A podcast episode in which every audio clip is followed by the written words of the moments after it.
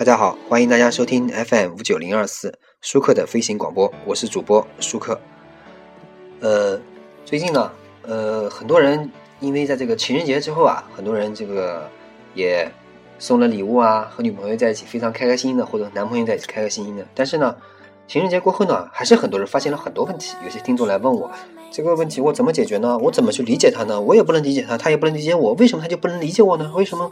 嗯，为什么我就觉得我也不能理解他呢？我们俩为什么就不能互相理解呢？啊，很多人都问我这个呢，我不知道他们想要想从我这得到什么回答。嗯，我好好想了想，因为我觉得很多事情啊，具体问、具体具体问题、具体分析，所以我想了很多呢，也问了很多。我总结了一下呢，很多人说我们不能互相理解。其实啊，你的这个问题本身是错误的，因为我从来不认为啊，一个人可以理解另外一个人，也不觉得呢，一个人有必要去理解另外一个人。呃，让我们把理解换成体谅两个字吧，好不好？这个呢，你不理解一只小狗的忧郁，我们打个不恰当的比喻啊，比如说你不理解一个小狗的忧郁，并不妨碍你把它抱在怀里，给它温暖，给它爱抚，给它温柔，这其实才是你们相处的道理。我无法假装我理解另外一个人，因为那不可能。一个追求独立、自由和美好的人，每时每刻都在质疑，并且学习。你不可能因为知道他的一些过去，了解他，他了解到他的现在，而说呢，我懂他，我真的懂他。所谓的懂，也不过是在既有的印象中，找些似是而非的标签呢贴过去而已。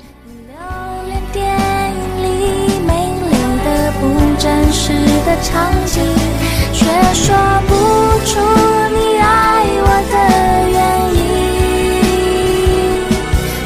说不出你欣赏我哪一种。你并不需要理解他，你尊重他的与众不同，也尊重他的泯然众己，我认为也就足够了。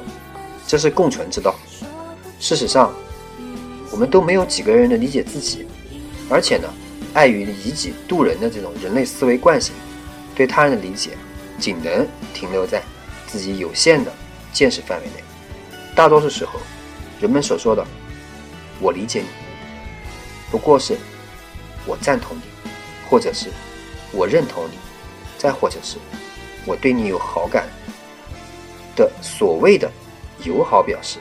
你稍微多聊两句呢，你就会发现牛头不对马嘴。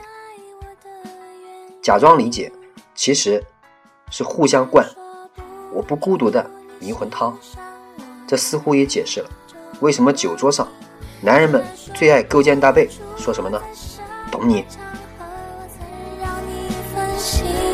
说不出离开的原因，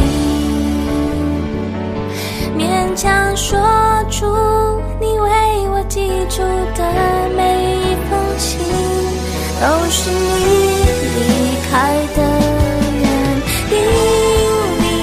但是这又有什么关系呢？我们人类已经孤独不能解脱，何必连相互取暖的慰藉也要剥夺呢？所以，用心倾听、陪伴、关爱、支持，与普世男女已经算得上理解了。有意理解，不求甚解。我认为啊，这就是很好的结果。这就是我们相处和共存之道。